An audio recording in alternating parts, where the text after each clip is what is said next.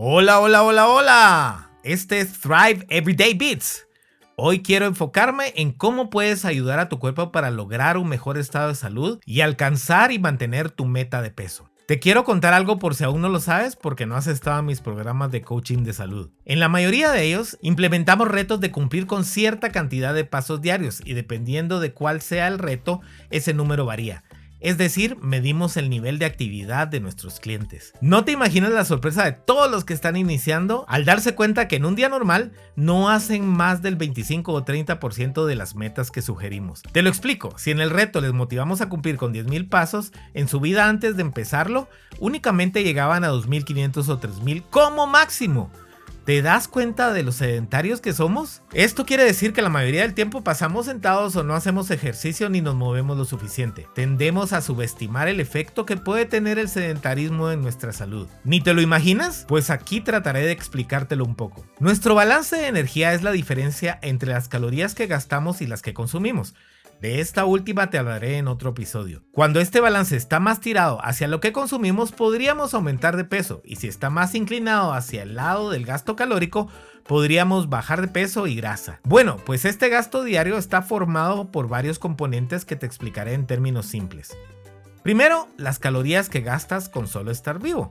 Estas pueden representar hasta un 70% del total. Luego, las calorías que gastas en la digestión de lo que comes, que puede llegar hasta un 10%. Después, las calorías que gastas haciendo ejercicio, que llega hasta un 5%.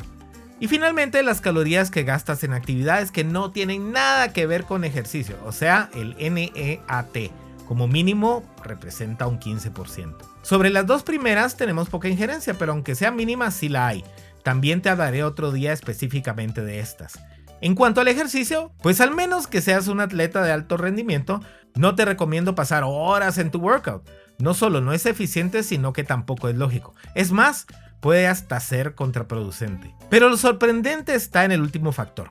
O sea, todo lo que hagas que no tiene nada que ver con ejercicio. ¿Pudiste observar qué porcentaje abarca? Sí, del 15 al 20% de las calorías que gastas y tú sí tienes el poder completo sobre este. ¿Qué vas a hacer con este poder?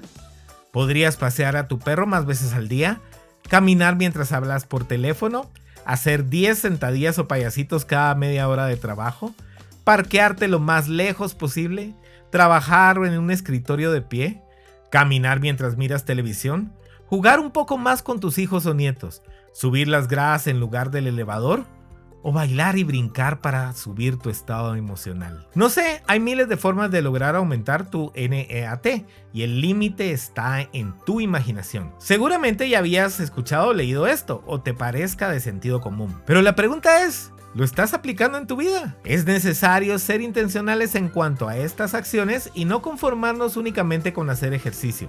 Ya viste que esta parte tiene mayor potencial del que te imaginabas. Ora por guía y sabiduría. Haz tu lista de qué podrías poner en práctica hoy mismo y empieza ya.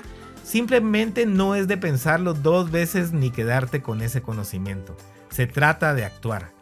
El conocimiento únicamente es poder potencial. La acción en base al mismo es el verdadero poder.